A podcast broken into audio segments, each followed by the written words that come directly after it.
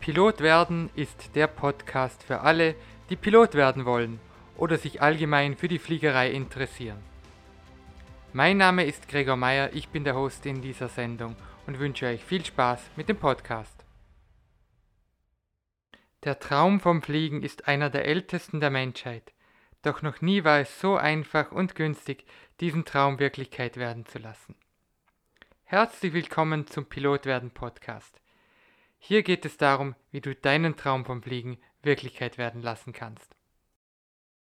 Und auch wenn du selbst nicht Pilot werden möchtest, sondern dich einfach nur für die Fliegerei interessierst, wirst du hier im Podcast eine spannende Zeit erleben. Ich freue mich schon darauf.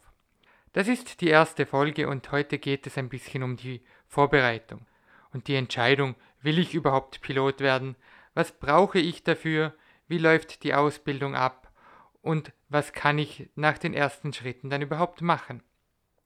Es ist egal, ob du Berufspilot werden möchtest oder ob dich das Fliegen nur als Hobby interessiert und du gerne mal mit einer Cessna oder einem anderen kleinen Flugzeug fliegen möchtest. Dein erster Schritt als Pilot ist immer die Privatpilotenausbildung zur PPL der Privatpilotenlizenz. Alle anderen Flugscheine bauen darauf auf und setzen diese voraus. Und genau darum möchte ich auch als erstes besprechen, was es braucht, um Privatpilot zu werden, wie die Ausbildung abläuft und wie es danach weitergeht. In der Regel beginnt man mit einem Schnupperflug, um wirklich einmal zu testen, ist das überhaupt das Richtige, ähm, auch wenn du vielleicht schon mit größeren Flugzeugen öfter geflogen bist, es ist mit einer Cessna oder äh, irgendeinem anderen kleinen Flugzeug halt doch noch etwas anderes. Viele haben Angst, dass ihnen schlecht wird und darum macht man eben diesen Schnupperflug und dann sieht man, was kommt auf mich zu, macht mir das Fliegen wirklich Spaß, denn es kostet ja nicht nur einen Haufen Zeit, sondern auch einen Haufen Geld und darum will das gut überlegt sein. Und bei diesen Überlegungen möchte ich dir auch etwas helfen. Mein Schnupperflug war in Hohenems an einem wirklich schönen Tag. Wir sind am Morgen um 10 gestartet und der Fluglehrer ist dann, äh, hat den Start dann durchgeführt und nach ein paar hundert Metern Höhe durfte ich dann das Steuer übernehmen und hat mich dann angeleitet, äh, eine Linkskurve zu machen, dann eine Rechtskurve, dann auf die Höhe zu achten und so einfach mal ein Gefühl für das Flugzeug bekommen. Später haben wir dann auch ein paar steilere Manöver gemacht, einfach um zu sehen, ob mein Magen das aushält und um zu demonstrieren, was alles auf mich zukommt und zu sehen, ob mir das Spaß macht. Wir sind dann auch zweimal in Hohenems durchgestartet und haben dann auch ein bisschen so gesehen, was man während der Ausbildung alles machen muss, denn diese Touch and Goes sind etwas, das man wirklich, wirklich oft fliegen wird. Wir sind dann wieder gelandet, das hat dann auch der Fluglehrer gemacht und ähm, wir sind dann in den Briefingraum gegangen und haben dann nochmal ausführlich über den Schnupperflug gesprochen und über die Ausbildung und was dann alles so auf mich zukommt. Ja, ähm, was hat der Schnupperflug gekostet? Der wurde zum Selbstkostenpreis gemacht. Das kostete mich so ungefähr 120 Euro, also wirklich günstig und auch wenn man äh, dann nicht Pilot werden möchte, ist das sicher mal ein äh, spannendes und lustiges Ereignis, das man sich auf keinen Fall entgehen lassen sollte. Und dann ist eben die Überlegung, will man weitermachen, will man die Flugausbildung beginnen, ja oder nein? Was äh, ist da so die Erfordernis, was kommt da auf einem zu? Zunächst einmal als Pilot muss man natürlich gewisse gesundheitliche Eigenschaften mit sich bringen. Das äh, Wichtigste und Unüberwindbarste ist, man darf keinen Bluthochdruck haben und man darf nicht farbenblind sein, denn man sollte wirklich erkennen, was da auf dem Instrument ist und was man da alles so braucht. Und da gibt es gewisse Farben, die eben Bedeutungen haben. Und wenn man das nicht erkennt, dann geht das nicht. Und beim Bluthochdruck ist es eben so, dass die Mediziner da davon ausgehen, dass man, wenn man Bluthochdruck hat, eben ein erhöhtes Risiko für einen Herzinfarkt oder einen Schlaganfall hat. Und das wäre sehr blöd, wenn man da am Bord eines Flugzeugs sitzt und vielleicht noch Passagiere dabei hat. Und darum ist auch das eine zwingende Voraussetzung. Alles andere ist eigentlich mehr oder weniger überwindbar für einen Privatpilot. Das heißt ähm, Kurzsichtigkeit, Ähm, das lässt sich korrigieren mit, einer, mit Kontaktlinsen und Brillen. Man muss die dann halt entsprechend mitführen und auch in einer zweiten Ausführung mithaben. Also man braucht, wenn man Brillenträger ist, zwei Brillen mit an Bord. Aber das hindert einen grundsätzlich nicht daran, Pilot zu werden. Getestet wird das mit einem sogenannten Medical. Das muss man nicht ähm, sofort machen, sondern rein theoretisch erst beim ersten Soloflug. Es ist aber natürlich schon empfehlenswert, dass man das relativ früh macht, denn man will ja wirklich das auch wissen und es wäre ja schade, wenn man schon sehr viel Geld in die Ausbildung investiert und dann erst äh, später drauf kommt, dass man überhaupt die Voraussetzungen nicht erfüllt. Aber grundsätzlich kann man das auch erst später machen, wenn man möchte. Neben den gesundheitlichen Voraussetzungen braucht es noch zwei andere Dinge oder ein paar andere Dinge, wenn du Pilot werden willst. Zwei davon sind Zeit und Geld und über die möchte ich jetzt sprechen.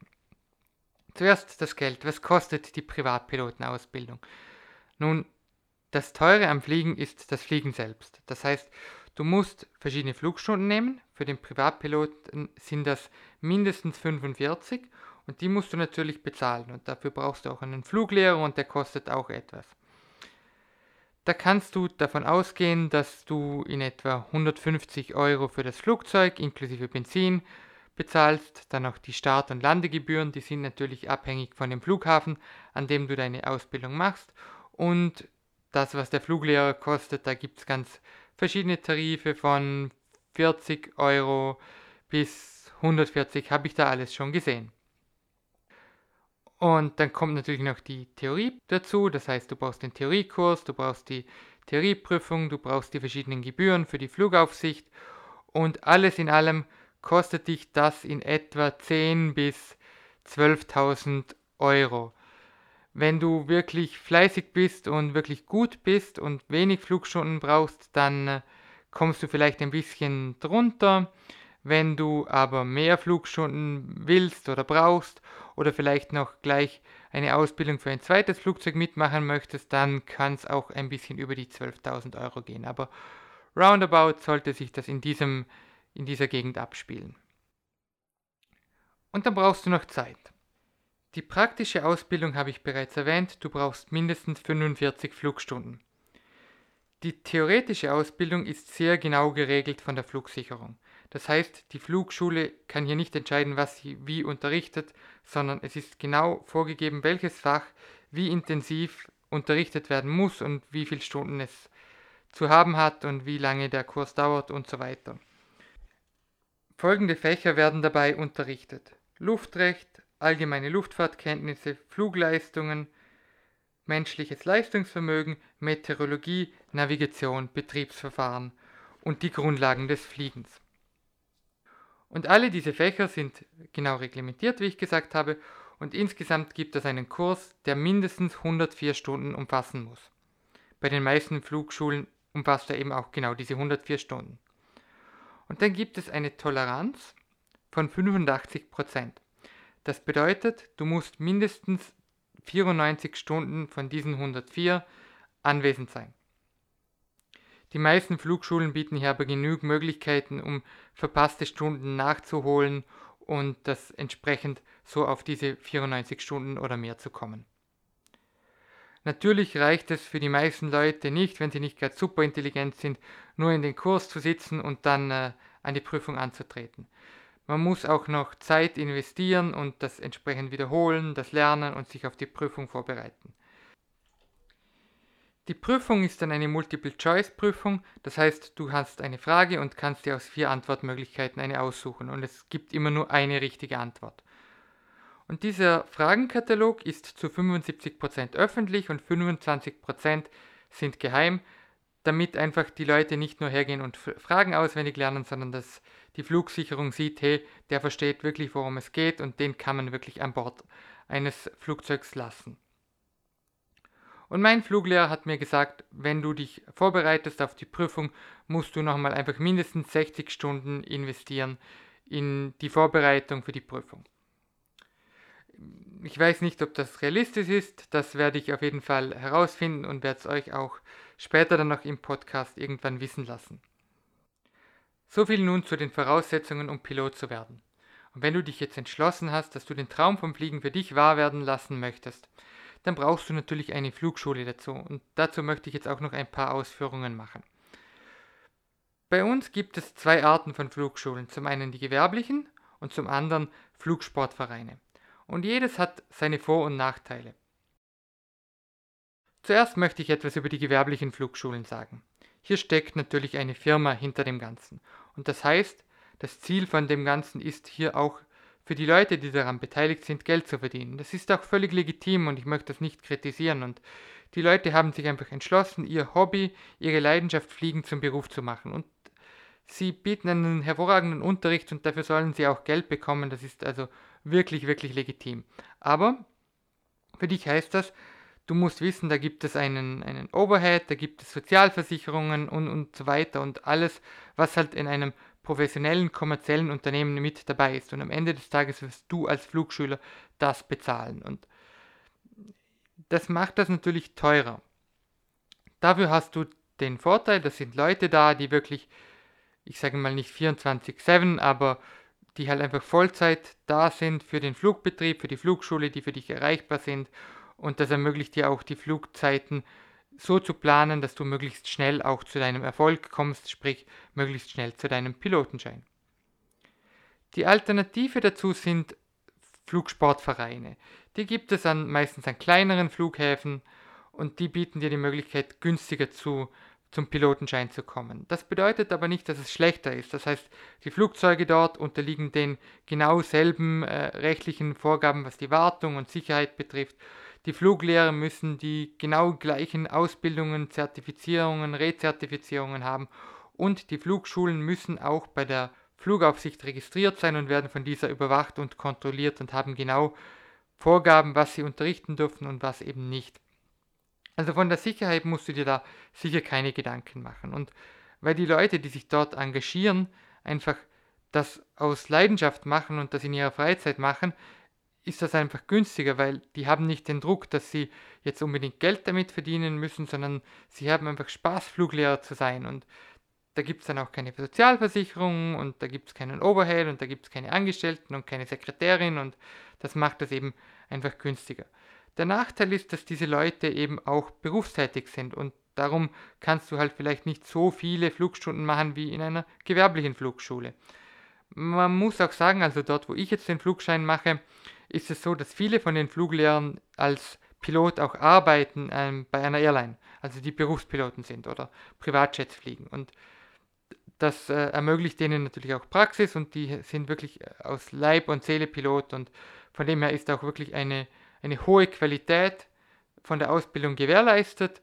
Und auch wenn jemand jetzt bei uns Pilot, Berufspilot werden möchte, ist das natürlich auch cool, wenn der Fluglehrer wirklich dir da aus dem Arbeitsalltag erzählen kann und vielleicht auch dann später mal Kontakte herstellen. Also das ist äh, wirklich auch eine, eine ernstzunehmende Alternative. Was man vielleicht noch dazu sagen muss, ist, dass die meisten Flugsportvereine halt einfach nur ein beschränktes, eine beschränkte Flotte haben. Das heißt, wenn du später dort Berufspilot werden willst oder ähm, Instrumentenflugausbildung machen, dann kann das schwierig werden, weil dort einfach das Fluggerät nicht vorhanden ist. Es ist aber kein Problem, die äh, Privatpilotenlizenz bei einem Flugsportverein zu machen und dann kann man dir dort sicher sagen, welche Flugschule dir einen Instrumentenkurs bietet oder eben wo du dann CPL, also sprich den Berufspilotenschein machen kannst. Ein Vorteil bei den Flugsportvereinen ist auch noch, die haben meistens eben eine Flotte von Fluggeräten, die du dann, wenn du die Pilotenschein bestanden hast, einfach dort chartern kannst und das oft zu extrem günstigen Konditionen. Also bei uns sind es 120 Euro pro Flugstunde, die du für eine kleine Katana, das ist ein zweisitziges Flugzeug, ähm, bezahlen musst und da ist eben Sprit, da ist, äh, Wartung, alles mit dabei und ich finde das wirklich eine coole, coole Sache und äh, ja, für mich ist das eben der Weg, den ich gehen möchte und ich fühle mich da wohl und aber das muss jeder am Ende des Tages für sich entscheiden. Damit sind wir nun schon am Ende unserer ersten Podcast-Folge angelangt. In der nächsten Folge geht es dann um die erste Theorielektion, die ich besucht habe. Das ist Navigation und da werde ich euch erzählen, was wir da alles so Spannendes gelernt haben und was da so alles auf euch zukommt.